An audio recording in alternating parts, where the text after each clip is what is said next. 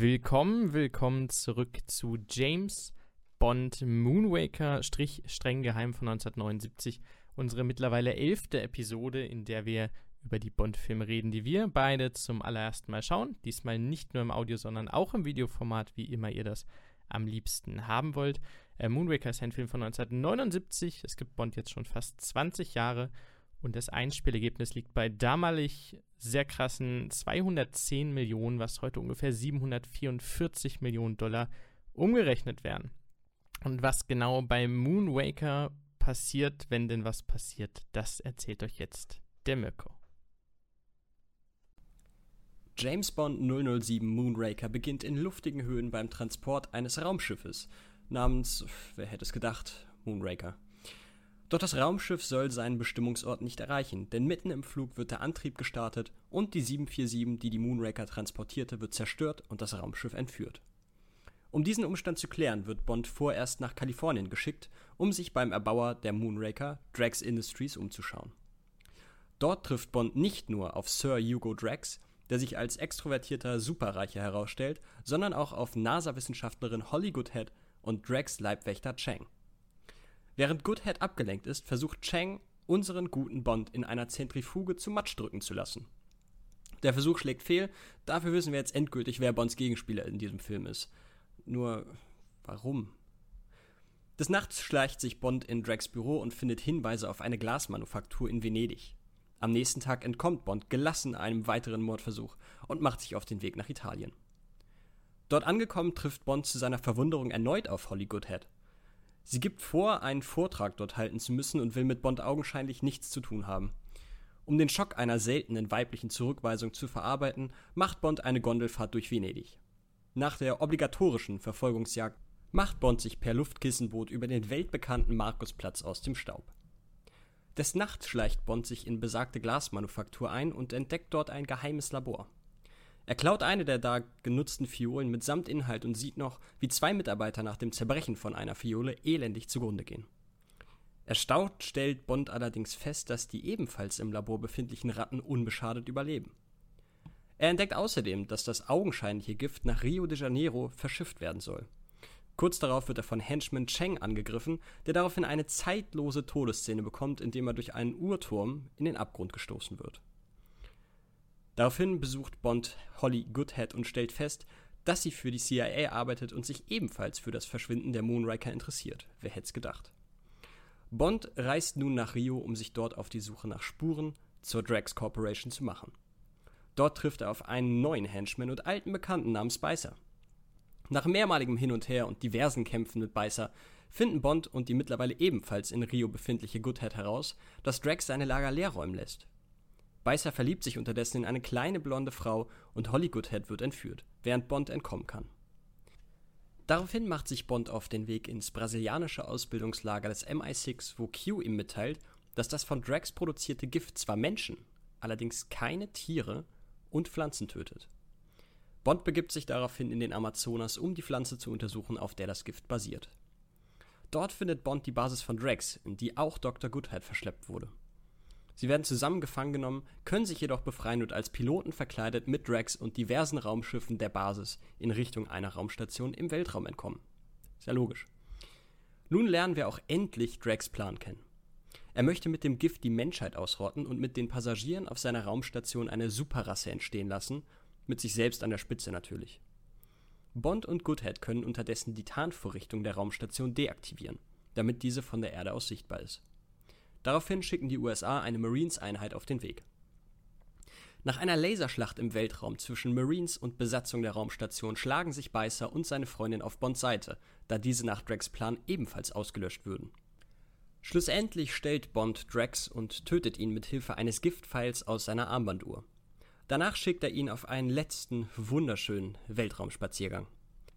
Die Marines machen sich auf den Rückweg und während die Raumstation nach und nach auseinanderfällt, ermöglichen Beißer und seine Freundin Dolly, Bond und Goodhead die Rückreise in Richtung Erde, bevor auch Beißer und Dolly selbst sich mit Drax Rettungskapsel von der Station retten können. Und der Film heißt nicht umsonst Moonwaker. Wir beide hatten schon vorabgehende Informationen gesammelt aufgrund unserer Recherchen und jetzt darfst du mal sagen, was hast du erwartet? Ich habe ein bisschen Schiss gehabt, muss ich sagen. Also diese Vorab-Informationen, äh, die wir hatten, die äh, ja haben sich sehr darauf spezialisiert, dass äh, Bond jetzt quasi so ein bisschen auf der Star Wars Sci-Fi Weltallwelle mitschwimmen will. Und ich muss sagen, ich habe Bedenken gehabt. Denn, also, der grundsätzliche Plan war ja eigentlich, dass For Your Eyes Only, ich glaube, so heißt der nächste Film auch, ähm, darauf äh, oder auf, auf den 77er-Film folgen sollte. Und sie haben sich, ja, relativ kurzfristig umentschieden, haben gesagt, nee, wir machen jetzt Star Wars nur im Bond-Universum. Und da hatte ich ein bisschen Bedenken. Ich habe mir auch nur aufgeschrieben, mir schwante Böses. Äh, wirklich Böses. Denn das war ja der alleinige Gedanke dieses Films. Wir wollen jetzt Kohle machen und das ist ja auch nicht verwerflich. Das ist ein Film und damit muss er Kohle machen. Aber dass man sagt, okay, Star Wars ist jetzt erfolgreich, Science Fiction, da gehen wir mit, ohne zu überlegen, ob das überhaupt passen könnte. Also, ich hatte kein gutes Gefühl vor dem Film, um spoilerfrei zu bleiben. Vor allen Dingen auch in einem, in einem, in einem Franchise, das ohnehin immer richtig viel Kohle abgeworfen hat. Also es ist nicht wirklich die Not da gewesen zu sagen, okay, wir müssen jetzt James Bond irgendwie reviven. Ähm, der hat jetzt die letzten Male keinen krassen Weltrekord aufgestellt. Ähm, weiß ich nicht, ob das, äh, ob das so eine nötige Entscheidung gewesen ist, dann zu sagen, okay, wir, wir brechen jetzt einfach aus unserem grundsätzlichen Plan aus und gehen einfach ins Weltall.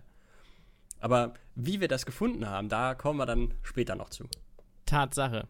Gedreht wurde er 1979.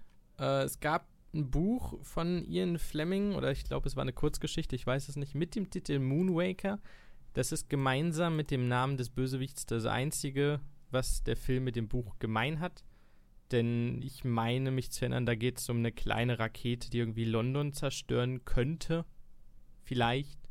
Und da ist dieser Film dann doch relativ weit weg von. Geschrieben wurde von Christopher Wood, dessen zweiter und damit auch letzter Film das war, nachdem er bei Der Spion, der mich liebte, schon mitgeschrieben hatte, immerhin. Dann mache ich gleich weiter. Ja, Christopher Wood. Da, da liegt irgendwo der Gag auf der Straße, aber ich lasse ihn jetzt einfach mal liegen. Das Intro. Das Intro, das Intro. Ich bin sehr gespannt. Was sagst du zum Intro? Ich, also ich bin wirklich gespannt, nicht nur als Floskel. ähm, ja, das Intro, das ist mir tatsächlich positiv aufgefallen. Ich bin immer noch der Meinung, dass der Inhalt, also wirklich nicht die Art, wie es dargestellt wird, sondern die Art, was dargestellt wird, das kann jetzt nach so mittlerweile fast 20 Jahren, das darf sich auch gern mal verändern. Es darf mal ein bisschen näher am Film sein und darf auch ein bisschen weiter weg von, es werden hier quasi Bond-Girls dargestellt. Aber grundsätzlich, die Art und Weise, wie es gezeigt wurde, hat mir eigentlich ganz gut gefallen. Beziehungsweise, es hat mir deutlich besser gefallen als der Großteil der vorangegangenen Intros. Ähm, ich muss allerdings einen kleinen Minuspunkt geben die Art und Weise, wie in das Intro eingeleitet wurde, hat in mir fast körperliche Schmerzen hervorgerufen. Wie war das? Sag nochmal. Äh, das war, das war der Slapstick-Fall von Beißer ja. in das äh, silhouettenhafte Zirkuszelt. Also da habe ich kurzzeitig an mir und an allem gezweifelt. Ja, gequinscht habe ich, glaube ich, wie die Kids von heute sagen. Als er aus acht Kilometern genau. Höhe herunterfiel und aufgefangen wurde. Und das auch noch dazu, also ein Soundeffekt, wo ich mir dachte, wow, Bruder, Muss also los. nee, nee, wirklich nicht. Ähm, ich fand oh. das, also das Intro besser als einige der letzten, aber nicht besonders geil. Im Grunde so wie der Song auch von Shirley Bassey, ich glaube ihr dritter inzwischen. Ja, dritter und letzter für Der kam für mich nicht an die anderen beiden ran, vom Refrain her, einfach von der Wiedererkennbarkeit. Das war ein guter Song, aber für mich nicht auf der Höhe der anderen beiden. Ähm, das, ich fand das Intro okay, aber irgendwie. Also Brokkoli hat, äh, Brokkoli, äh, das ist der Produzent, jetzt auch für die, die vielleicht neu dabei sind, ähm, hat gesagt, allein das Intro hat mehr gekostet als der gesamte erste Spielfilm, also als Dr. No. Das sieht man ihm aber nicht an. Also nee, bei aller Liebe nicht. Das meine ich. Uh, ich bin aber allerdings und während dieses Intros, was relativ lang ist, bin ich äh, in die Frage gekommen, was ich mir eigentlich vorstelle von einem James Bond Intro. Und ich bin darauf gekommen, wahrscheinlich coole Animationen, irgendwie die Namen ein bisschen künstlerisch aufgearbeitet Aber da sind wir noch relativ weit weg von. Weißt du, so eine zusammenhängende Animation von mehreren grafischen Szenen oder so, Graphic Novel-Style, sowas.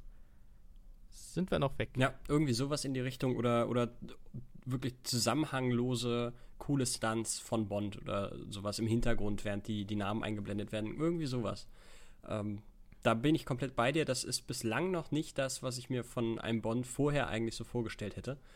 Äh, ich möchte auch noch mal ganz kurz ein paar Worte zu dem äh, Song von Shirley Bassey loswerden. Und zwar äh, bin ich da komplett d'accord mit dir.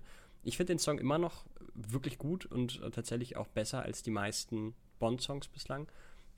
Aber es ist mit Abstand ihr schwächster Song von den dreien, die sie produziert hat. Fairerweise muss man auch dazu sagen, dass sie relativ spät in der, in der ganzen Schaffensphase erst dazugeholt wurde und sie hat den Song selbst für sich meist gar nicht so wirklich angenommen. Es hat sehr, sehr lange gedauert, bis sie den irgendwann später auch mal live gespielt ich hat. Ich habe irgendwo gelesen, dass sowohl Frank Sinatra als auch Kate Bush in Frage kamen. Genau, Kate Bush hat, glaube ich, ich weiß gar nicht warum, aber sie hat abgelehnt auf jeden Fall. Ähm, und Frank Sinatra haben sie in dem Zuge übrigens auch direkt angeboten, äh, dass er Hugo Drax spielen soll. Es wäre ein anderer Film gewesen. Also, das, ja, tatsächlich. Also, damit kann ich auch einen meiner Fun Facts direkt gerade schon streichen. Ja, Kate Bush hat den, ja äh, drei Jahre später Stranger Things den Song gemacht, 82, wo die Serie ja spielt. Das war ja kurz darauf. Genau. Deswegen hatte sie auch keine Zeit. Das ist jetzt ein True Fact. Äh, sie musste absagen, weil sie halt für Stranger Things schon gebucht war. Ja. Und ich muss sagen, der, der Song ist so fantastisch. Das, äh, das war es wert. Ist okay. hat, sie, hat sich gut entschieden. Der Cast der Cast. In den vorangegangenen zehn Filmen haben wir immer wieder geguckt, wer eigentlich noch lebt. Du hast eben schon gesagt, inzwischen kann man gucken, wer nicht mehr lebt, weil das die geringeren Leute sind, was eine gute Sache ist. Definitiv. Ähm, dann würde ich trotzdem gerne mit Bernard Lee anfangen. Ja, Bernard Lee, M, ist leider sein letzter Film. Sein letzter Bond-Film. Was. Also, ich habe mich sehr an ihn gewöhnt. Ich weiß ehrlich gesagt, ich glaube, Judy Dench spielt irgendwann in der Jetztzeit mal M, der Charakter, der von verschiedenen ja. gespielt wurde. Ich tue mich jetzt aber schon schwer, im, im zwölften Film, im nächsten, mit dem neuen M klarzukommen. Ich freue mich ein bisschen drauf, weil das eine Herausforderung wird. Aber ich tue mich ein bisschen schwer, weil ich ihn echt lieb gewonnen habe.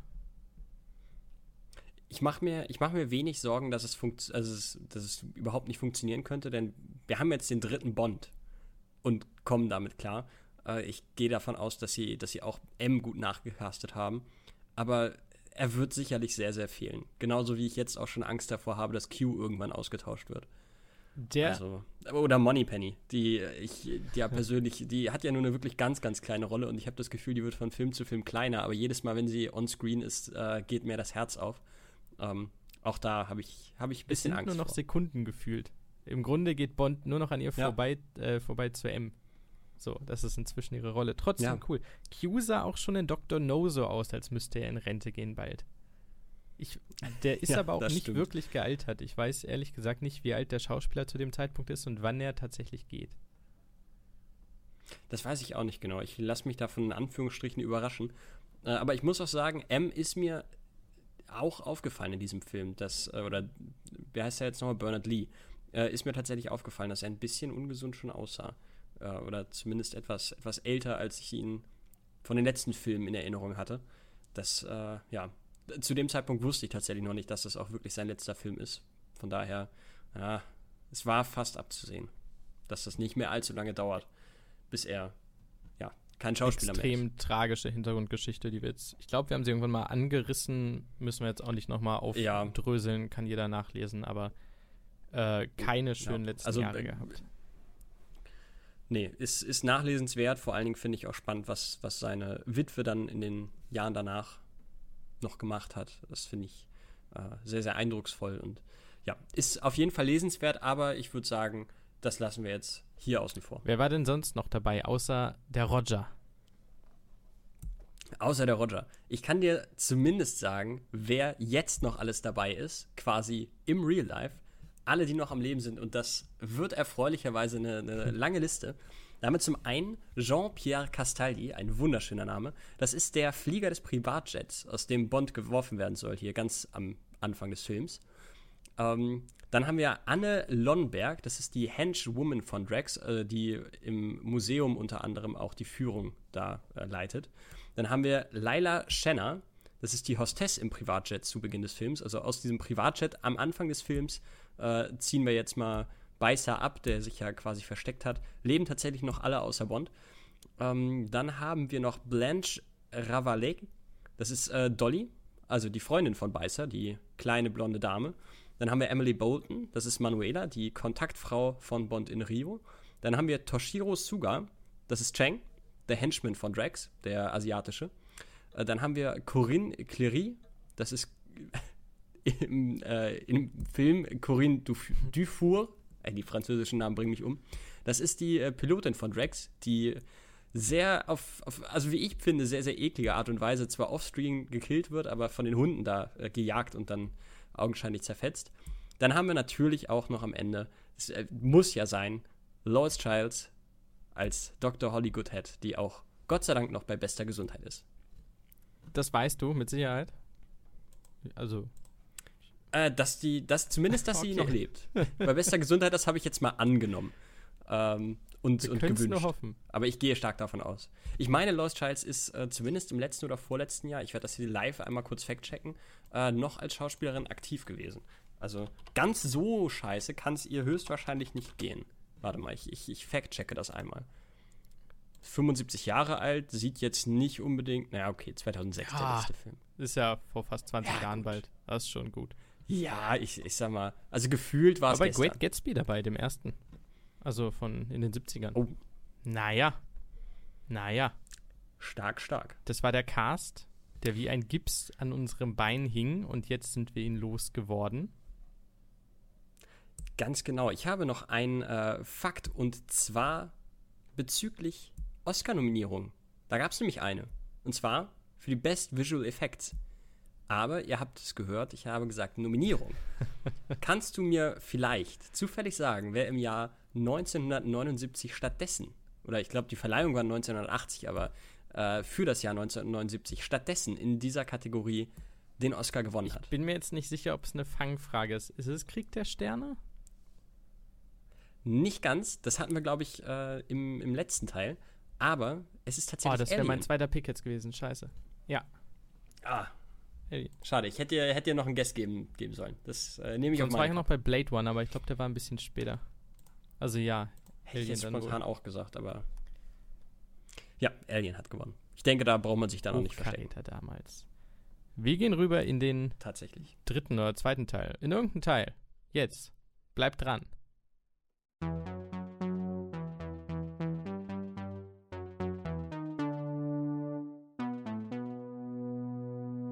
Und im zweiten Teil werden wir traditionell erstmal gucken, wo die Filme gedreht wurden, denn während James Bond zwar durch die gesamte Welt reist, kann es sein, dass die Filmcrew durch irgendwelche anderen Teile der Welt reist, um uns glauben zu machen, dass es an Ort A gedreht wurde, obwohl es alles in Studios war oder ob sie exotische Fische in einem Shot irgendwie, ob sie das ganze Team nach Japan schicken, um da eine Unterwasseraufnahme zu machen. Alles schon gegeben. Lieber Mirko, wo waren wir denn dieses Mal? Ah, ja, äh, wir waren überall. Wirklich überall.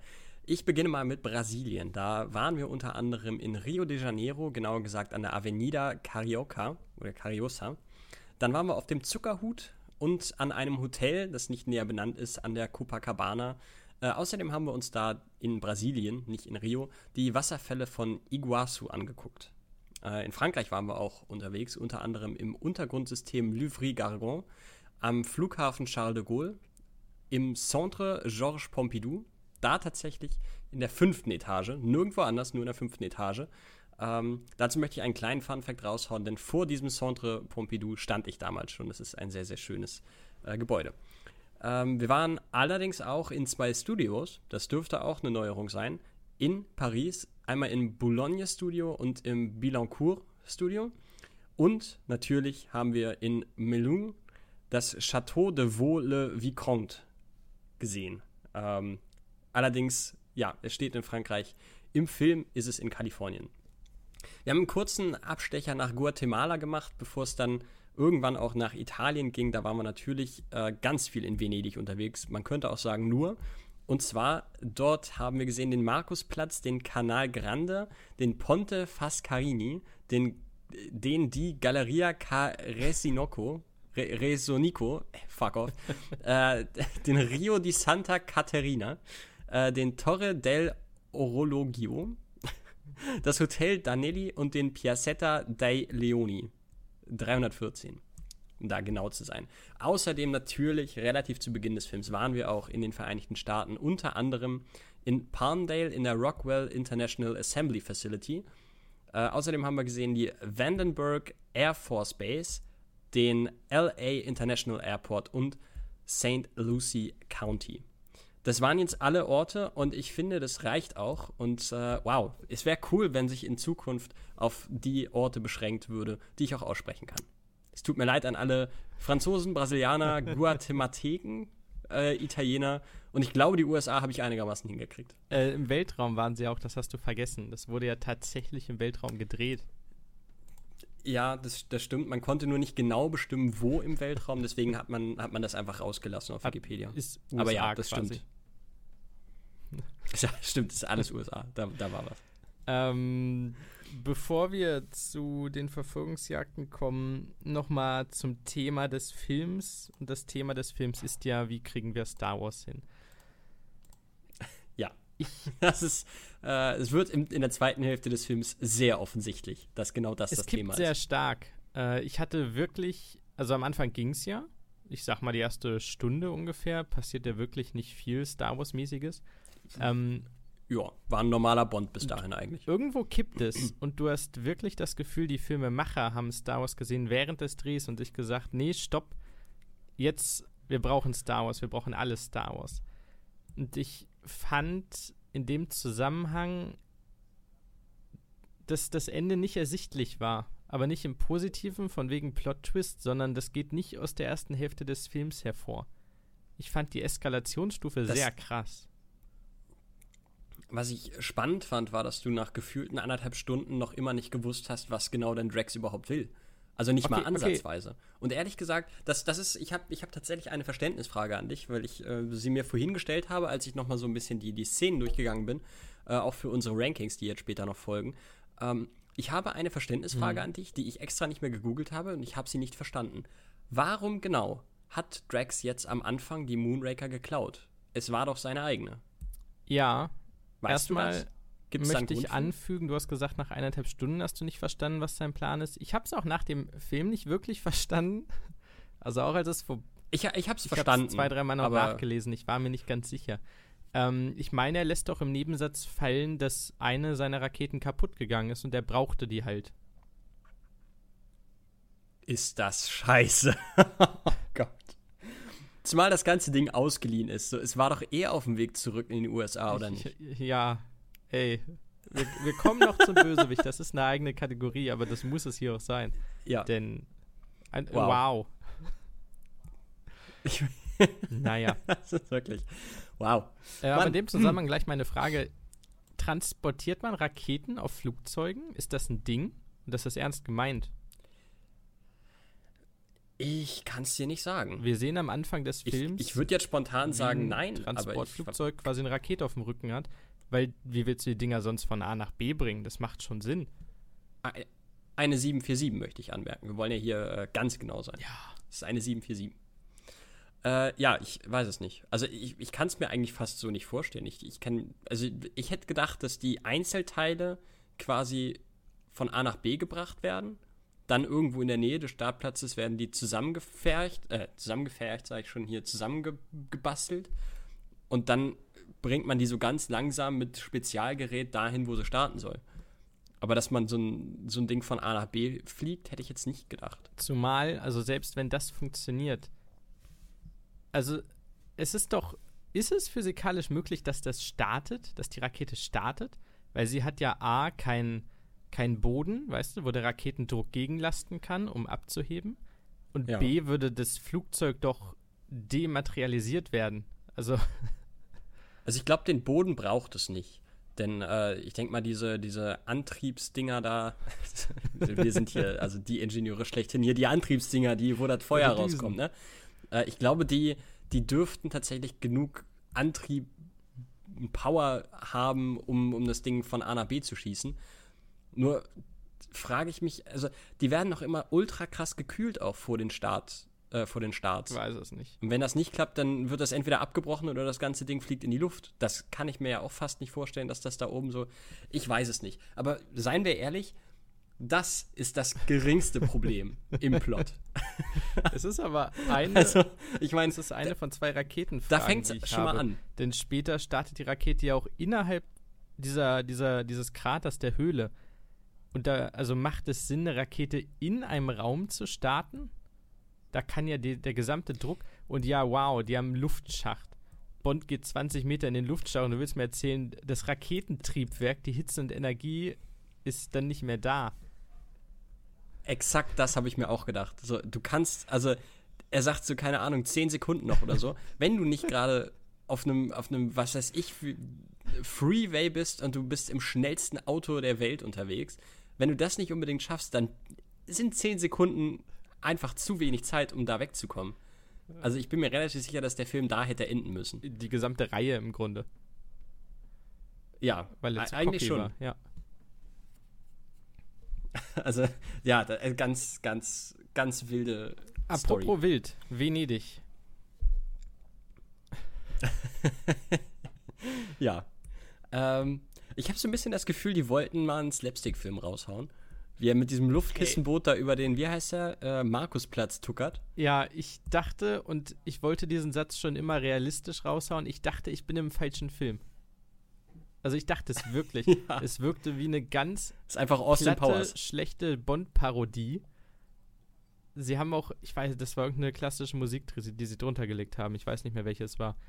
Aber so eine ganz irre, lustige Musik und er fährt mit seiner Luftkissengondel mit Tempo 15 über diesen Marktplatz.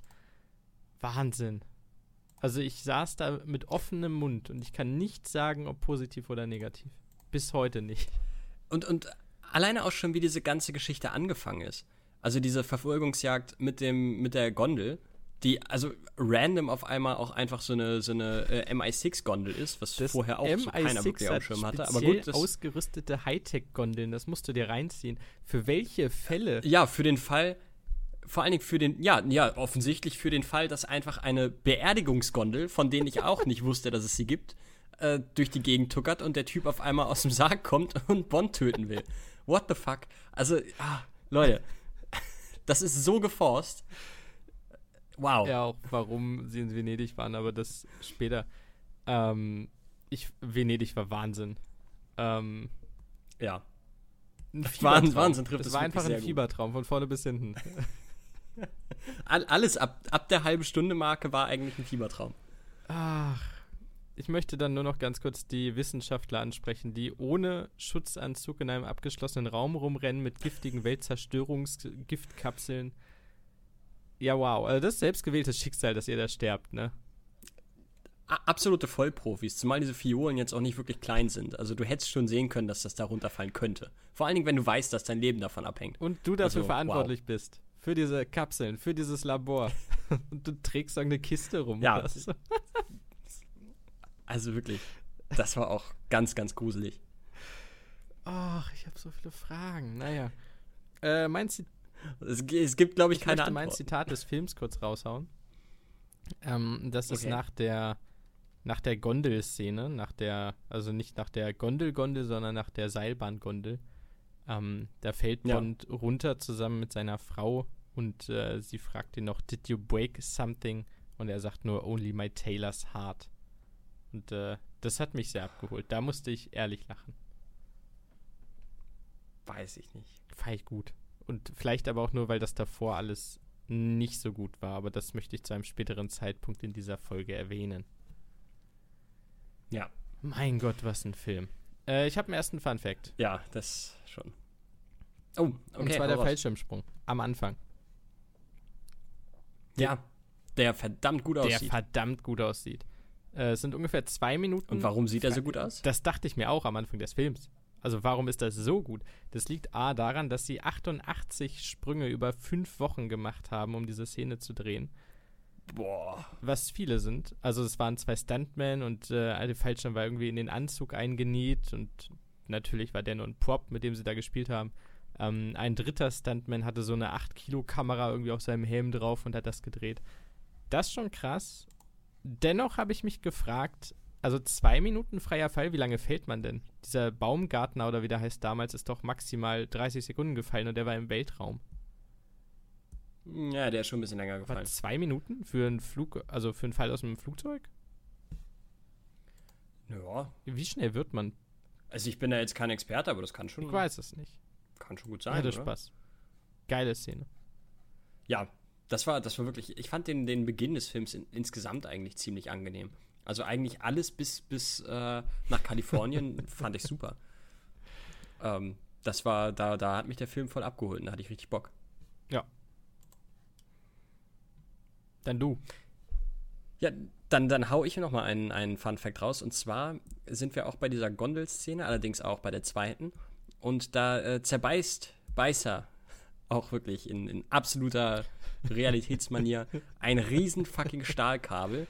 Aber, wie ich rausgefunden habe, ist dieses Kabel nicht aus Stahl gewesen, sondern aus Lakritz. Das stimmt und ich Na, ehrlich gesagt bin ich mir nicht ganz sicher, was Wow. von den beiden nimm mein halt ab. Ich habe mir aufgeschrieben, das Kabel, Oh, das er durchbeißt, ist aus Lakritzstrich. Da hätte ich ja lieber auf Stahl gebissen. Jetzt hast du einfach beides davon weggenommen. Danke dafür. Das, das tut mir leid. Also ich glaube wirklich, ich hätte lieber auf Stahl gebissen, weil in so ein riesiges Lakritzstück zu beißen, ich glaube, da habe ich wochenlang was von. Das kriege ich nicht weg. Das ist schon Ja. eklig. Ja. Äh, dann ne übernehme ich nur noch den Spielberg jetzt, denn der Code für die Tür des Geheimlabors war natürlich die Melodie aus Unheimliche Begegnung der dritten Art von Steven Spielberg. Das wurde extra erlaubt von dem Maestro himself. Der hat dafür später in die Goonies die Bond-Melodie eingebaut. Sowas finde ich immer sehr, sehr süß. Das finde ich auch schön, ja. Und er hätte auch fast, fast den nächsten Film directed, aber dann gab es von einem gewissen Star Wars-Erschaffer so ein ganz neues Franchise, das er dann machen durfte. Ich glaube, das war mit irgendeinem so Harry, Harry Bentley oder sowas. Irgendwas in der erwartet, war Hauptrolle. jetzt sogar witzig. Props. Da, danke, danke. Also wirklich, für den habe ich mich fast geschämt und jetzt sagst du, ach, ich bin, ich bin konstant verwirrt ob meiner, ob meiner Comedy-Skills. Äh, ich habe auf jeden Fall noch einen weiteren Fun-Fact und zwar insgesamt sogar vier. Hast nee, go, mach es. Beglücke die Zuschauer und Alles klar, Zuhörer. dann, dann, dann, dann schieße ich einfach direkt durch. Und zwar haben wir mit Moonraker tatsächlich in Sachen Einspielergebnis den erfolgreichsten Film bis ins Jahr 1995, wo er dann von GoldenEye abgelöst wurde. Das ist tatsächlich, äh, hat sich gelohnt, hier viel Geld zu investieren, zumindest an den Kinokassen. Ähm, es gibt ein einziges Mal, oder es passiert ein einziges Mal, dass Bond in diesem Film ähm, mit einer Waffe schießt. Krass. Und das ist äh, tatsächlich, als er den, den Assassinen aus dem Baum schießt. Fantastische Szene. Nee, äh, ja, Ähm, aber halt nicht. Wir hatten äh, tatsächlich, wir haben, wir haben uns sehr lange aufgehalten in Venedig. Und äh, insgesamt hat sich die Filmcrew einen Tag länger da aufgehalten, als sie ursprünglich wollten. Denn äh, während des Shootings ist tatsächlich Papst Johannes Paul I. gestorben. Und sie mussten da tatsächlich einen Tag lang komplett das Film niederlegen, weil die Glocken so laut geläutet haben, dass sie keine Chance hatten, irgendwas, zu, irgendwas aufzunehmen. Und äh, jetzt habe ich noch eine, eine letzte Sache und ich glaube, die leitet uns schön weiter dann in den nächsten Teil unseres Podcasts. Ähm, das war zwar nicht der Film, für den sich Sir Roger Moore am meisten geschämt hat, aber in Zukunft wird er sich zumindest, oder hat er sich sehr, sehr oft über sich selbst und den Film und den Plot lustig gemacht. Und ich würde fast sagen, wer kann es ihm verdenken? Ich bin der Letzte. Mein Gott. Ja, Ja, wollen wir zu unseren Top-Orten gehen? das machen das wir. machen noch. wir. Dann be- Aber erstmal kommt natürlich der erste Flop-Ort. haben wir einen Flop-Ort? Seit wann haben wir einen Flop-Ort? Ich nehme, ich nehme, ich glaube, das, das haben wir jede Folge. Ich nehme jede Folge einen Flop-Ort mit rein. Ich glaube, ich glaub, wir hatten irgendwann anfangs mal gesagt, dass wir einen mit Okay. reinnehmen. Äh, ich, äh, mach du dein und ich improvisiere. Okay. Ähm, du kannst beide auch gerne übernehmen, denn es ist wirklich ein wirklich ganz, ganz enttäuschender Ort. Und zwar äh, das äh, Bösi-Versteck von Drax im Amazonas. Das sah ultra billig aus. Das sah aus wie das, äh, wie das Versteck im Vulkan aus dem, äh, ich glaube, vierten Teil oder so. Nur halt mit zwei, drei Pflanzen mehr. Das sah ultra kacke aus, tut mir leid. Da erwarte ich von einem Bond-Bösewicht mehr. Vor allen Dingen, wenn er in Kalifornien so eine ultra geile Villa da rumstehen hat und dann einfach nur so, ein, so eine Billo-Höhle irgendwo im Amazonas. Sorry, nee. Ich habe keinen Flop-Ort, ich fand alle Orte geil. Punkt. Äh, wir, wir gehen, und das nochmal als Einleitung, nur nach den Orten. Es geht jetzt nicht um Szenenqualität und so, es geht wirklich um die Optik der Locations. Und da ist mein dritter Platz tatsächlich der Zentrifugalraum oder wie auch immer man ihn nennt, das äh, Trainingscenter. Ich fand die Herleitung der Szene komplett bescheuert. Es macht gar keinen Grund, warum er sich da festschneiden lässt von einer Bösen, die dann aber ja doch gut war und die ihn, also, nee, kannst mir, das war einfach dumm, aber der Ort sah geil aus. Ich fand diesen Raum, wie er da in der Kapsel durch die Gegend geschleudert wird, das sah ziemlich cool aus. Ja, das wird ein kurzer Platz 3, denn es ist bei mir exakt derselbe Ort. Das ist auch die, die Zentrifuge in Kalifornien. Fand ich war geil. Hat mich irgendwie so ein bisschen an, an irgendein Fahrgeschäft auf dem Rummel erinnert. Ist geil. Mein Platz 2 ist das Tempelversteck im Amazonas. Oh, oha. Aber nur der zweite Teil. Oha. Nicht der Teil, wo er mit dieser Puppen-Anaconda kämpft, sondern der danach. Denn sie haben tatsächlich mit diesen kleinen Transportautos und den Flugzeug, was auch immer da rumstand, so ein bisschen Raumhafen-Feeling. Das ist eine 1 zu 1 Kopie von Yavin 4 aus Krieg der Sterne. Also sie haben sowohl den Urwald als auch die Maya-Tempel und diese kleinen Autos und die Outfits der Leute, das ist 1 zu 1 übernommen aus dem Star Wars-Film. Oh Mann. Ja, äh, bei mir geht es auch in Richtung Star Wars. Ich spreche allerdings von der Raumstation. Ich fand, also, wie wir diese ganzen Szenen da am Ende finden, da kommen wir später noch zu. Aber die Raumstation von außen sah geil aus. Die hatte was. Ich gehe noch einen Schritt weiter. Mein Platz 1 die Raumstation auch von innen. Also, Storyplot hin oder her, das Ding war der Hammer. Also, die Set-Designer haben nicht enttäuscht bringst einen Teil dieser. Äh, ach nee, das stimmt überhaupt nicht. Ich ziehe meine Aussage zurück und komme zu Platz 1. Äh, ganz klar, also für mich, das war eigentlich, stand das schon fast fest, als ich es nur kurz gesehen habe. Äh, natürlich die Villa, das Schloss von Drax in Kalifornien. Das eigentlich ja tatsächlich das Chateau de Vole Vicomte ist, aber meine Fresse, es ist geil. Das sieht so geil aus. Ich bin da übelster Sacker für sowas. Da äußere ich mich gleich zu, wenn es um den Bösewicht geht. Und Jawohl. da gehen wir jetzt nämlich hin.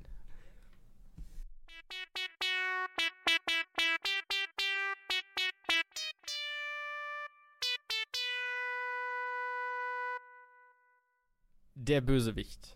Wir haben eine eigene Rubrik für den Bösewicht. Manchmal wird er gefeiert, manchmal gefeuert. Manchmal ist es ein Hm. Und in diesem Fall ist es Hugo Drax? Hugo Drax? Warum ist er ein Sir? Ist er, Sir ist er ein Hugo Ritter? Drax. Was, was ist der? Möchte er Franzose sein oder ist er Franzose? Das wirkt für mich wie so ein Typ, der sich einen Sir-Titel einfach kaufen würde. Okay, also es ist eine englisch-französische Co-Produktion, die einzige in der James Bond-Reihe, deswegen musste ein Franzose der Bösewicht sein oder zumindest irgendwas mit Frankreich.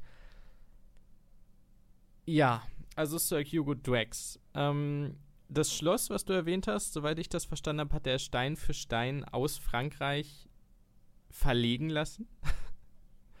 Und ich meine, mich zu erinnern, dass im Nebensatz erwähnt wurde, dass er den Eiffelturm besitzt, aber nicht rüberbringen kann. Ja, irgendwie sowas. Ja, er wollte es kaufen oder es gab ein Veto, irgendwie, war so ein, irgendwie so. Ich habe es nicht hundertprozentig so mitbekommen. von wegen, ja, warum bringst du nicht gleich den Eiffelturm rüber? Und dann wurde irgendwie gesagt, ja, der gehört ihm schon, aber da macht die Behörde nicht mit oder so. Also, das, ja. den, den Schreiberraum, da möchte ich auch drin sitzen. Das war eine brillante Idee von jemandem.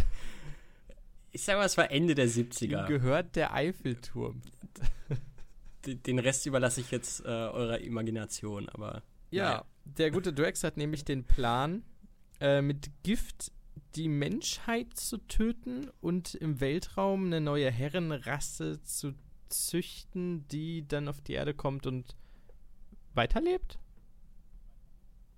Genau, also äh, der Plan ist quasi, er hat sich jetzt die, die Herrenrasse äh, rausgesucht, die nach oben geschickt, will den Rest der Menschheit, allerdings nicht Pflanzen und Tiere, nur den Rest der Menschheit ausrotten und möchte dann quasi oben auf dieser Station eine Herrenrasse züchten, indem sich da fortgepflanzt wird und diese Kinder werden dann wieder auf die Erde geschickt, um die Bevölkerung wieder anzutreiben. Und er quasi ist der, der Führer dieser ganzen Herrenrasse. Er ist so quasi der, der Gott. Okay, danke, ich übernehme. Also,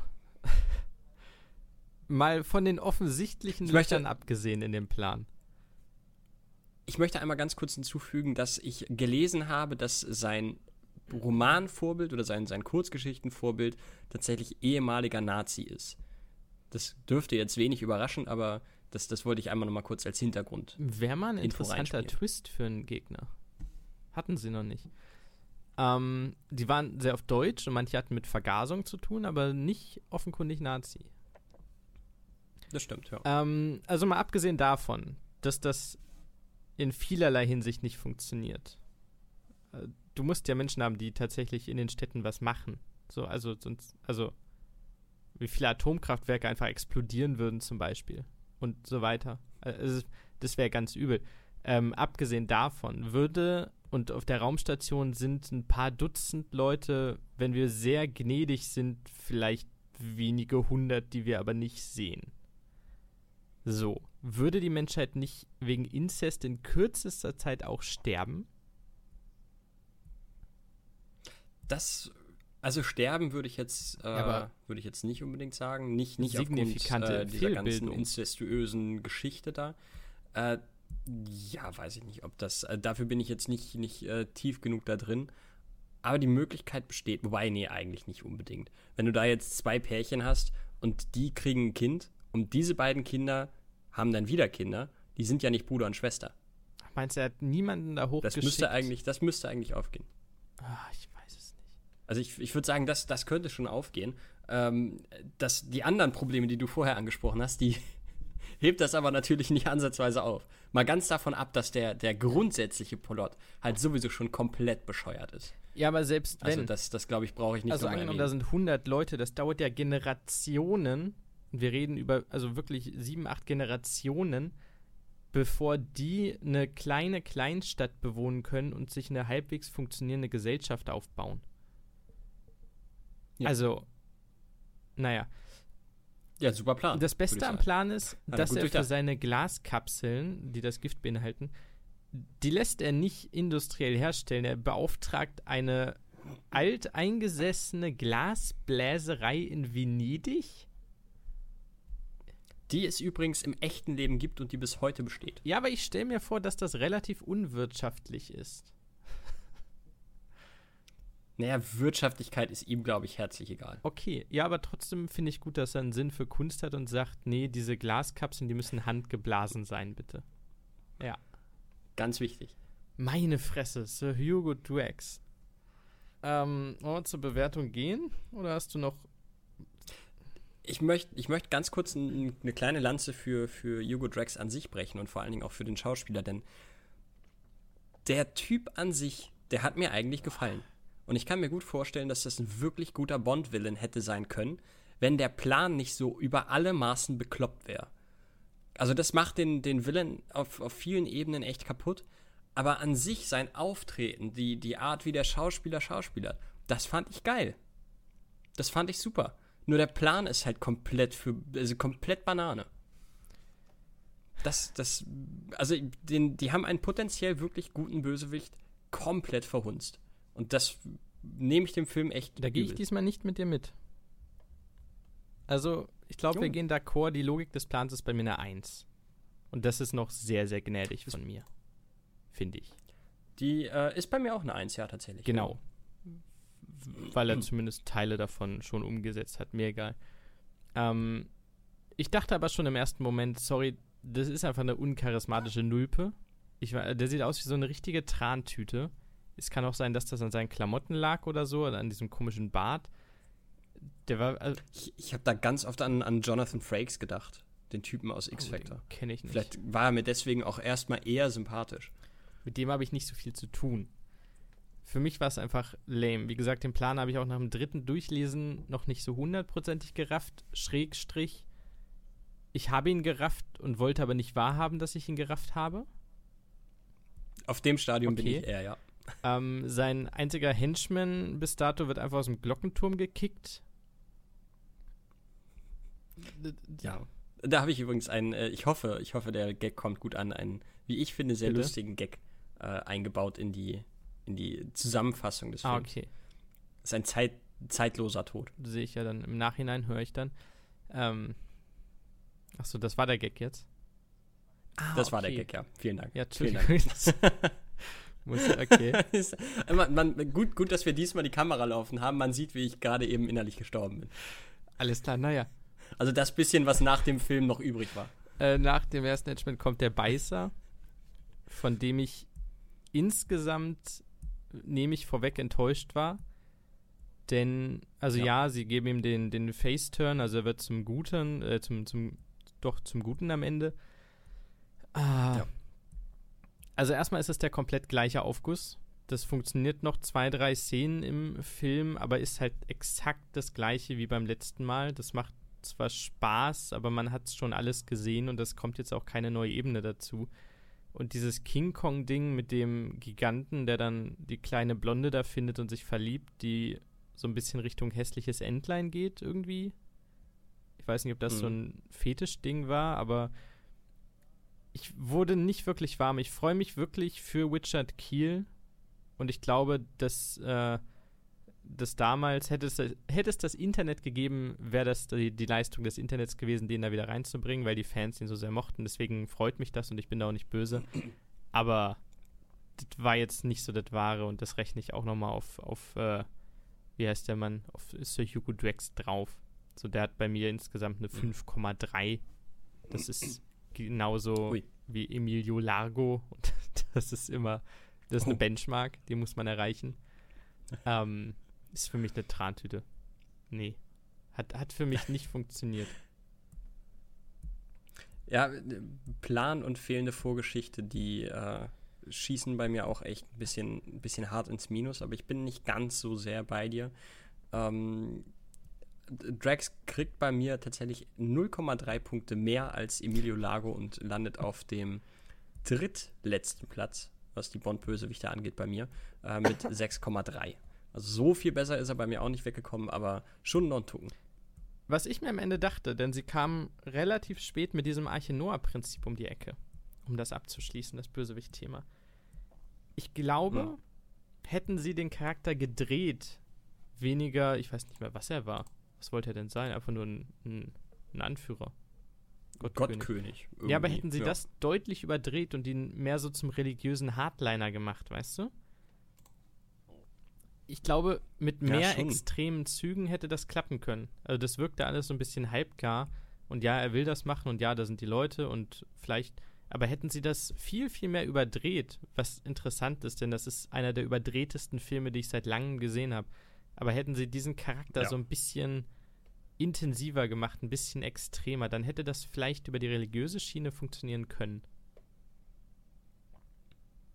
Wenn er sich als Ja, das kann ich mir auch gut vorstellen. Also Gottes entweder wirklich über die religiöse oder über die, die Neonazi-Schiene. Äh, oder, ja gut, okay. Äh, Ja. äh, 79, das ist vielleicht sogar noch Nazi-Schiene, nicht Neonazi. Aber ja, eins von beiden hätten sie vielleicht gut, dann, wenn, er, wenn sie ihn Full-on-Nazi machen, dann hätten sie natürlich einen anderen, eine andere Tonalität für den ganzen Film gebraucht und nicht so Slapstick, richtig beschissene Gag-Style, sondern vielleicht ein bisschen was Ernsteres. Aber ja, vielleicht wäre das eine bessere Idee gewesen. Ich finde es so schade. Ich, ich, wie gesagt, ich, ich bin äh, eigentlich davon überzeugt, dass das ein guter Bond-Bösewicht hätte sein können, wenn sie die Story nicht so komplett verhunzt hätten. Ja, da ist sehr viel Wahres dran, was man auch auf den Film beziehen könnte. Aber bevor wir soweit sind, geben wir erstmal deinem Bodycount die Bühne und dann der lieben Melanie, die uns sagt, wie die Bond Girls, allen voran Holly Goodhead, in diesem Film so waren. Bitteschön.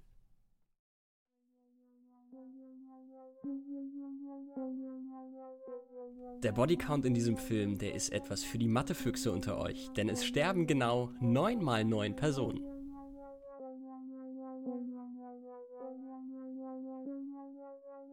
Es gibt ein Sprichwort, das heißt, Hochmut kommt vor dem Fall.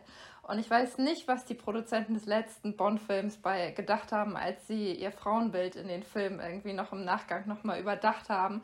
Aber ich war der festen Überzeugung, sie könnten stolz sein können, weil mir die Frauen im letzten Film richtig, richtig gut gefallen haben. Aber was soll ich sagen? Ich habe diesen Film geguckt und bin nur zu dem Schluss gekommen, dass der Fall extrem groß war. Die Frauendarstellung in diesem Film war nämlich meiner persönlichen Meinung nach eine absolute Vollkatastrophe. Wir haben uns zurückentwickelt, wir haben plötzlich irgendwie nur noch Sidekicks, die an der Seite von Bond spielen. Und das lässt sich anhand der Frauen, wenn wir uns die mal genauer angucken, ähm, sehr, sehr schnell und sehr, sehr deutlich darstellen.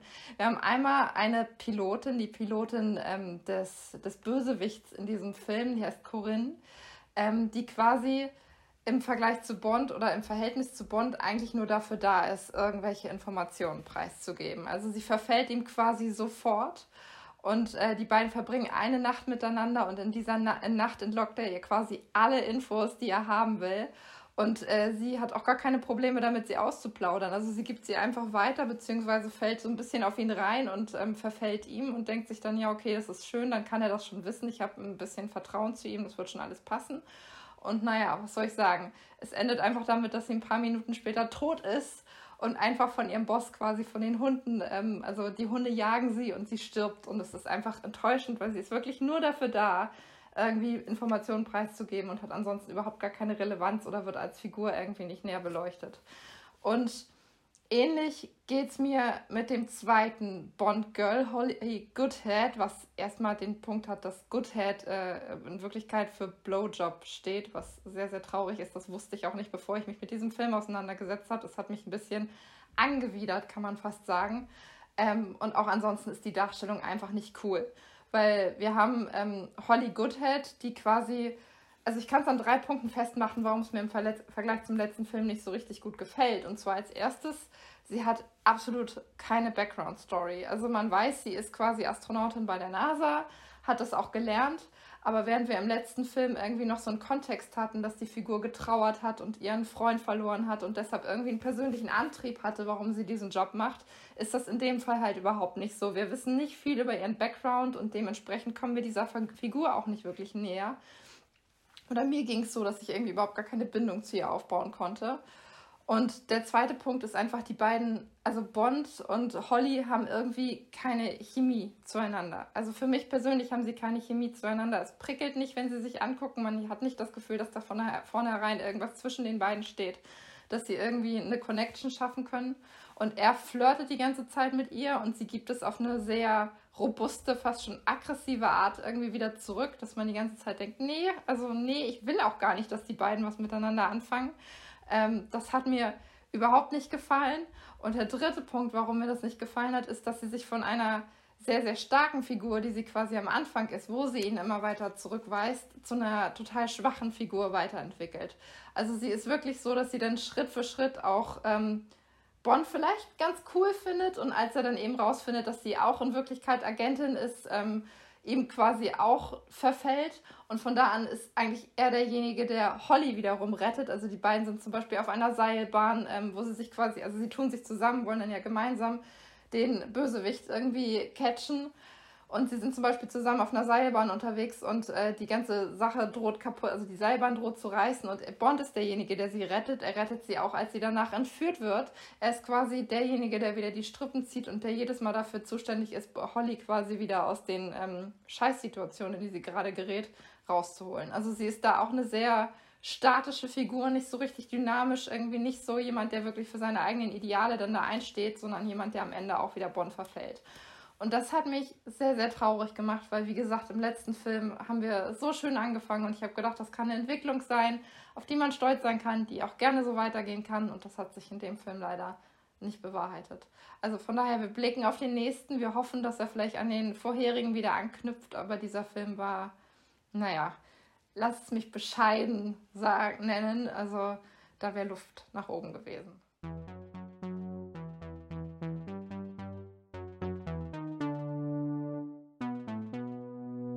Wir kommen zu unserem vorletzten Ding hier und zu einem unserer Highlights, nämlich der Top-Liste, wo wir einen Flop und drei Tops, also die Szenen aus dem Film schildern. Manchmal mit einer Honorable Mention davor.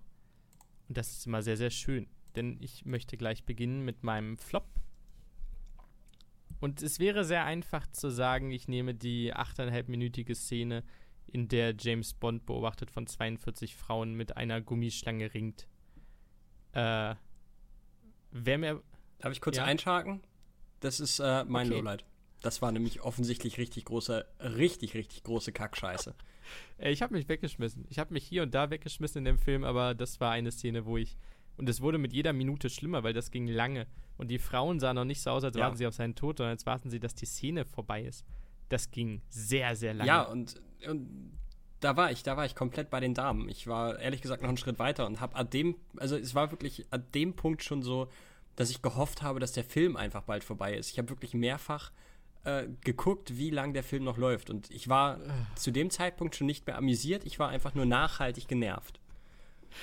Und also diese Schlange war halt so offensichtlich nicht echt. Sie haben ja nicht mal mit, mit der Kamera gewackelt. und wie er den Kopf festgehalten hat, wie so eine schlechte Zirkusnummer oder so. Äh, Ohne Scheiß. Da, da habe ich bessere fingierte Schlangenkämpfe von, von Hobby-Dokumentarfilmern aus der Grundschule gesehen. Das war wirklich gruselig. Ich möchte dann auf einer anderen Ebene die Seilbahnszene für meinen Flop benutzen, da du die Schlange hast. Vorne rein, mhm. grundsätzlich finde ich die Idee schön und einige Shots waren sehr hübsch. Es war nicht alles schlecht. Aber die Aufmachung und der Schnitt war, finde ich, gruselig von vorne bis hinten. Also ich hatte keine Richtung, kein Ziel und kein Flow in dieser Szene als Zuschauer. Ich wusste nicht, wer wohin fährt. Dann war da irgendein Typ, dann war Beißer da, dann war er auf der Seilbahn drauf oder am Seil, dann fuhr irgendwer hoch und runter. Plötzlich fallen Bond und die, die Frau zwei Meter runter auf irgendwie Gras oder so. Ich wusste von vorne bis hinten nicht, was das soll, wer wohin möchte und was gerade passiert. Ich habe den Sinn nicht verstanden von dieser Szene, außer dass es cool aussah. Die hat mich. Ja. Nee. Kann, vielleicht, vielleicht weird, einfach weird. Kann ich eigentlich fast nur zustimmen. Also auch da wieder diese, diese Slapstick-Geschichten drin. Äh, ich konnte es irgendwann nicht mehr sehen. Ich bin eigentlich gar nicht so ein Feind von, von Slapstick, wenn es gut eingesetzt ist, aber meine Güte. So, du hast das Gefühl, es darf kein Setting nicht mindestens zwei Slapstick-Szenen äh, haben. Und die waren einfach irgendwann nicht mehr lustig. Ich war wirklich, wie gesagt, irgendwann war ich von diesem Film nachhaltig genervt. Ja. Und ja, diese Szene hat da ihr Übriges getan. Also alleine schon, wie es endet, dass dann da äh, Beißer sich schockverliebt. Also, ach nee, oh Gott, das Freunde. Ja noch. Ja. Wirklich Nee, nicht. dann, ja, allein mit dem Ding und dieser komischen Musik, die war, glaube ich, aus irgendeinem anderen Film.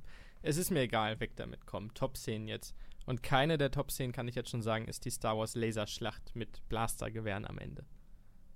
Spoiler. Ja, wird bei mir auch nicht zu finden sein, denn ehrlich gesagt sah auch die scheiße aus. Tut mir leid. Also ich weiß auch nicht, wo sie. Gut, okay, wenn, wenn äh, das Intro schon so viel Budget gefressen hat und die 80 Mal irgendwo aus dem Helikopter springen, dann weiß ich, wo das Budget hin ist, aber vielleicht hätten sie es woanders besser eingesetzt. Auf Wikipedia stand noch, sie haben äh, das große Set für die Weltraumszenen ähm, in den Studios mit schwarzem Samt behangen, um es lichtdicht zu machen und der hat ungefähr 60.000 Dollar gekostet. Boah. Nice. Gut. Why not? Äh, mein dritter Platz. Kommen wir zu meinem Platz oh, ich habe mich gerade eben vorgedrängelt. Wenn du möchtest, kannst du gerne, gerne zuerst. Ich. Es ist eine relativ kleine Szene, die sehr grausam ist. Das ist die Hundeverfolgung. Äh, die Hunde, die hinter. Oh, ja. Weiß nicht mehr, wie die Frau heißt. Die Pilotin war das, glaube ich. Die hinter ihr herhetzen. Ah, warte mal, kann ich dir sagen. Co Corinne Dufour. Danke, Monsieur Puck. Ähm, sie hetzen der Frau hinterher in den Wald und es ist eine kurze Action-Verfolgungsjagd, wo mir bewusst wurde, wir sind nicht mehr Anfang der 60er Jahre das ist technisch auf einem sehr hohen Niveau und ich fand das wirklich stark gemacht von den Schnitten her und der Aufmachung. Das sah richtig gut aus. Ja, bin ich komplett bei dir. Ist nicht unter meinen äh, Top 3, aber kommt nah dran. Also die fand ich auch, die hat mir auch ein flaues Gefühl im Magen gebracht, weil sie es auch klug gemacht haben, das eben nicht einfach nur sch mehr schlecht als recht onscreen zu zeigen, sondern dass sie es einfach, ja, deiner Vorstellung überlassen, was da jetzt gleich passiert. Das haben sie wirklich stark gemacht. Mein Platz 3 ist gar nicht, zeitlich gar nicht so weit von dieser Szene entfernt. Das ist nämlich tatsächlich die Szene, in der Bond in der Zentrifuge zermatscht werden soll.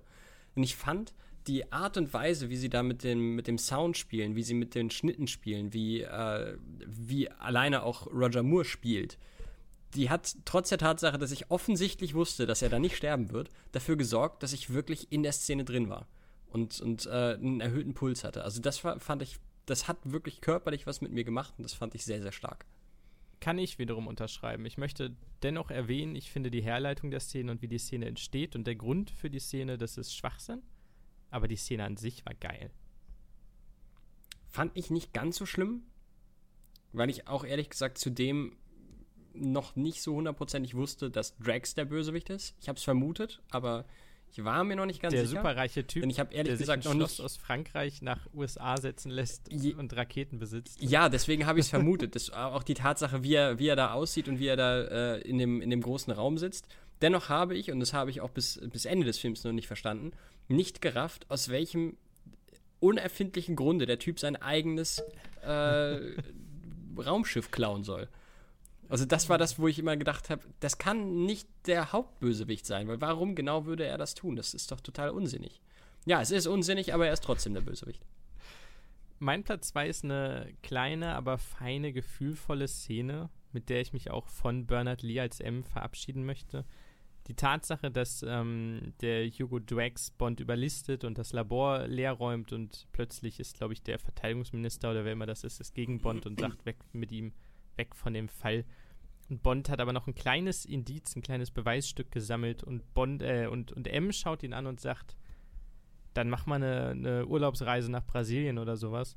Äh, dieses äh, Verständnis, das Vertrauen und äh, die Beziehung der beiden. Das ist in den ersten Teilen war es ja sehr von oben herab und sehr, Bond ist der, der Schambolzen auf der einen, aber der freche Rebell auf der anderen Seite, den man nicht irgendwie losschicken kann und der immer Kacke macht. Und hier war dann so eine vertraute Beziehung da, dass Bond ihm auf die Schulter klopft und sagt, dann mach alleine, ich kann dir jetzt nicht die Deckung geben, aber ich weiß, was du tust, ich weiß, dass es richtig ist, go.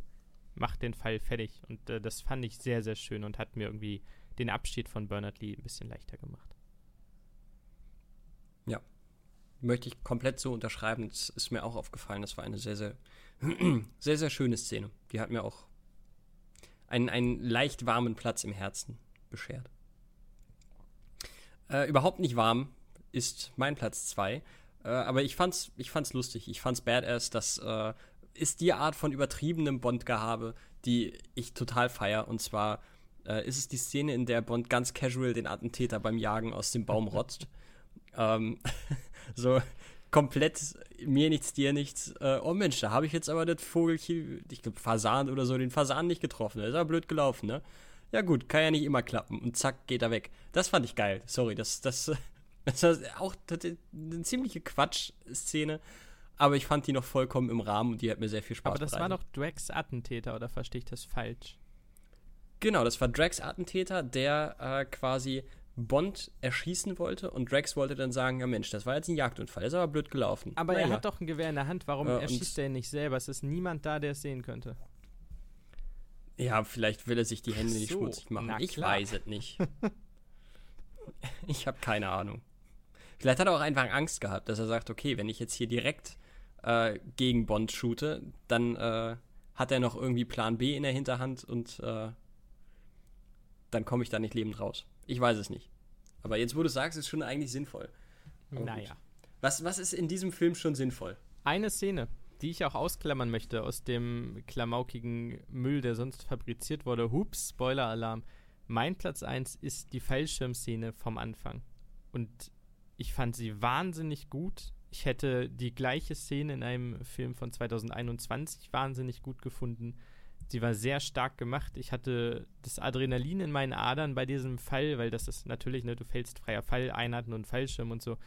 Ähm, richtig, richtig geil gemacht. Punkt. Wahnsinn. Ja, absolut. Bin ich äh, komplett bei dir, ist nicht mein Platz 1, aber also was Action-Szenen angeht, würde ich sagen, mit Abstand das Beste, was der Film zu bieten hatte. Und, und eine der besten Sachen, die das Bond-Franchise bislang zu bieten hatte. Komplett. Ich überlege auch gerade, es ist, ich kenne jetzt auch nicht so viel auf Anhieb, aber was Fallschirm-Szenen angeht, freier Fall und so, glaube ich nicht, dass ich unbedingt schon mal was Besseres gesehen habe. Gut, ich habe jetzt nicht so viele im Kopf, aber auf jeden Fall war es verdammt gute Gut. Szene. Danke. Also da bin ich, bin ich komplett bei dir. Allerdings ist mein Platz 1 ein anderer und also wer den Film kennt und wer weiß, was so auf Platz 1 bei mir gerne mal landet, der könnte sich vielleicht schon denken, was es ist. Ähm, und zwar ist es die Szene zwischen Bond und Goodhead im Zimmer in Venedig, als äh, er das komplette Zimmer auseinander nimmt und äh, von Indiz zu Indiz dediziert, dass sie eine Agentin ist und irgendwann sogar wegen der ganzen Fallen und Gadgets rausfindet, ah, okay, sogar CIA, dann sind wir auf derselben Seite. Das fand ich von vorne bis hinten eine so geile Szene, wie er ihr immer überlegen ist, immer einen Schritt voraus und, und diese ganzen unscheinbaren Gegenstände von A nach B trägt und sich das anguckt und dann sieht, okay, das ist hier auch irgendein Gadget. Das, das fand ich einfach geil. Das ist diese Art von, ja, mehr oder minder subtilem Agenten-Style, den ich mir von, von Bond wünsche und auf den ich mich jedes Mal wieder freue. Und das war eine, eine pure Freude, diese komplette Szene. Ich fand sie gut. Insofern. Bestimmt schon.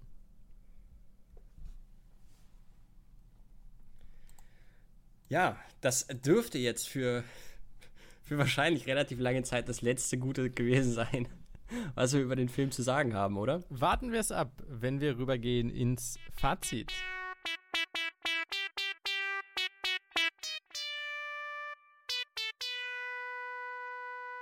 So, jetzt kommen wir zu einem Punkt, der mich tatsächlich jetzt seit, seit mehreren Tagen schon verfolgt, auf den ich mich sehr, sehr gefreut habe, auf den ich sehr gespannt bin.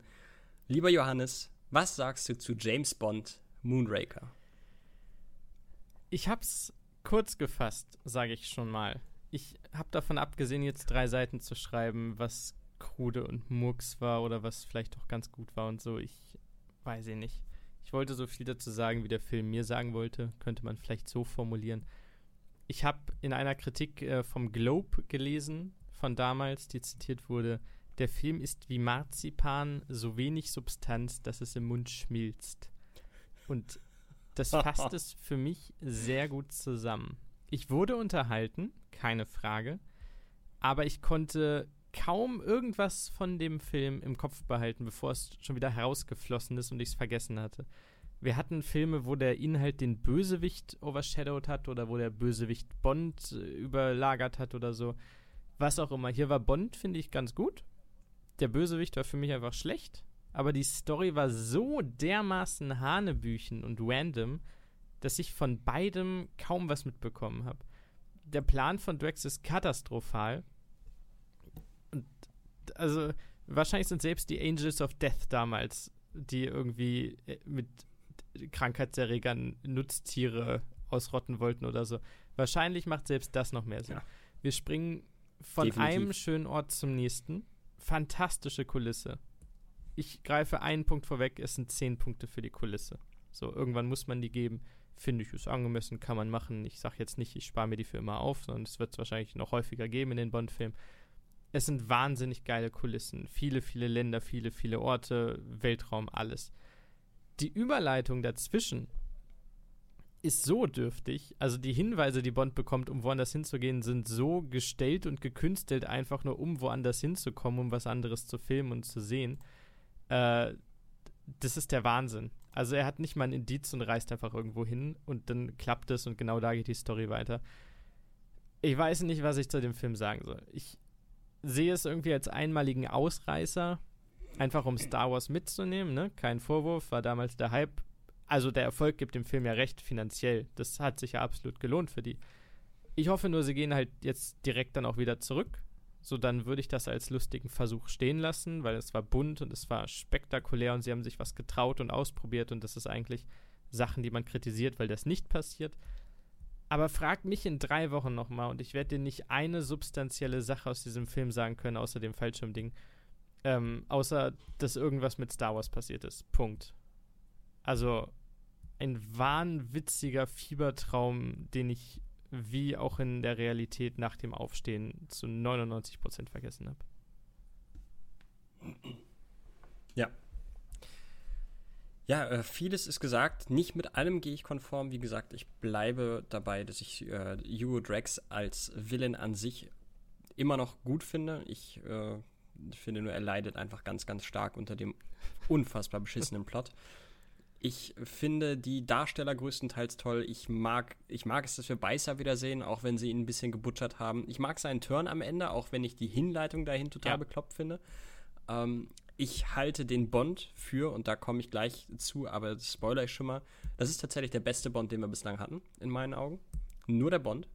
Der Charakter. Und, ähm, Bond, genau. Der Charakter, ja. Ähm, und das finde ich ultra schade, denn ich finde, Roger Moore hat hier einen, einen wirklich bislang absolut äh, genialen Bond hingezaubert. Und der geht komplett unter, weil der Film für den Rest total scheiße ist.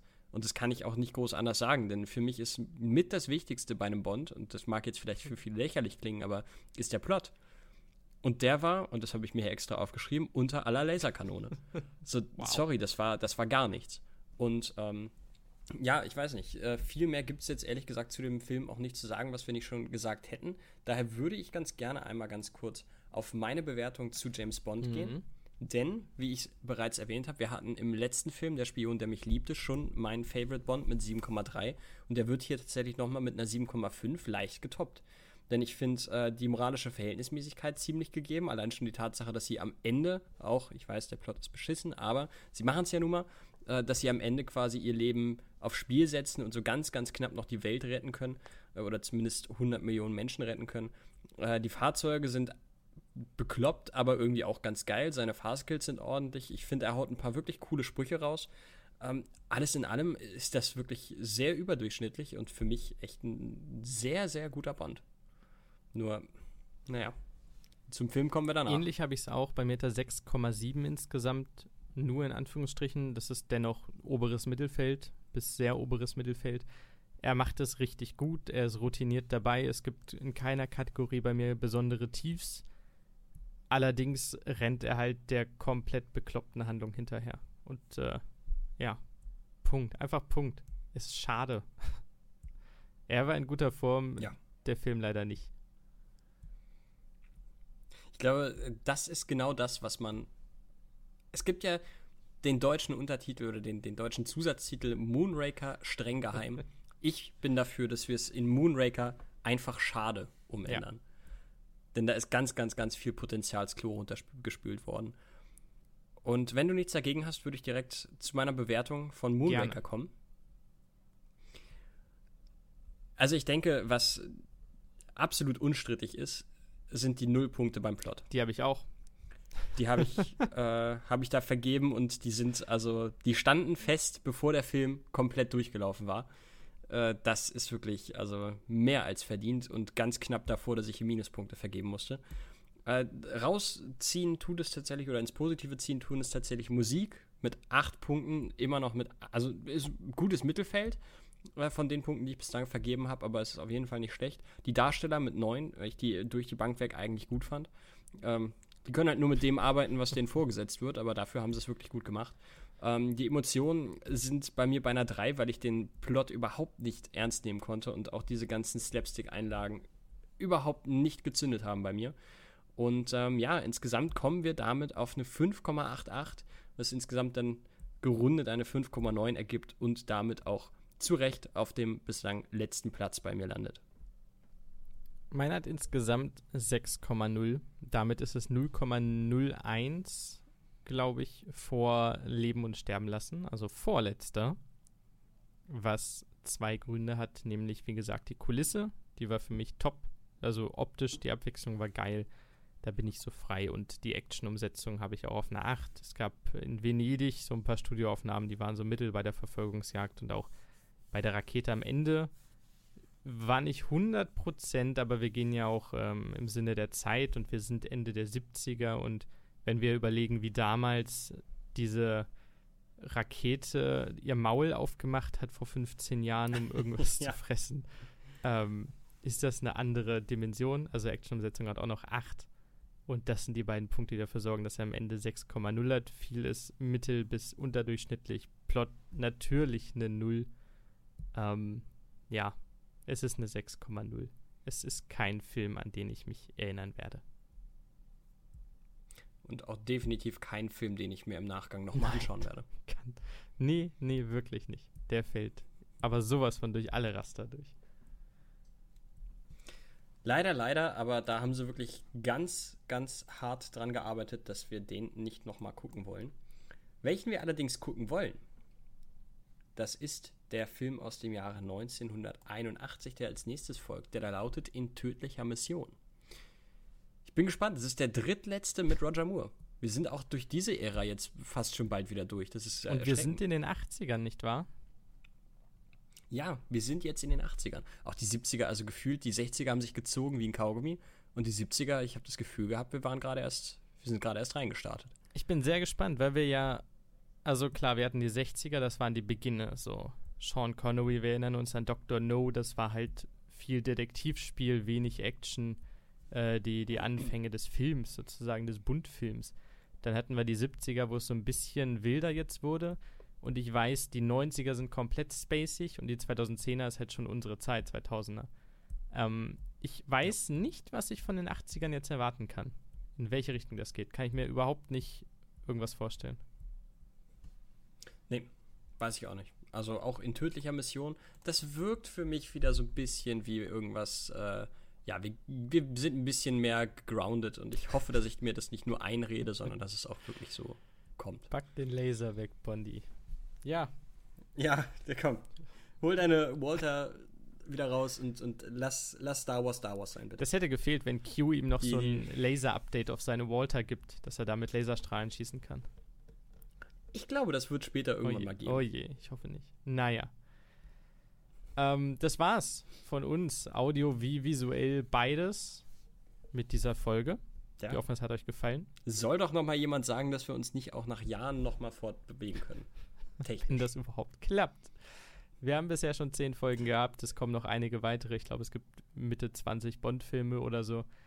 Ähm, bleibt dran, schaut oder hört euch die letzten an auf YouTube und auf unserem Podcast-Kanal. Wo immer ihr das wünscht, wo immer ihr wollt, lasst eine Bewertung oder Feedback da. Das freut uns immer sehr. Ansonsten gibt es alle zwei bis drei Wochen eine neue Bond-Folge. Wir bedanken uns. Danke fürs Zuschauen. Macht's gut, haut rein. Ciao.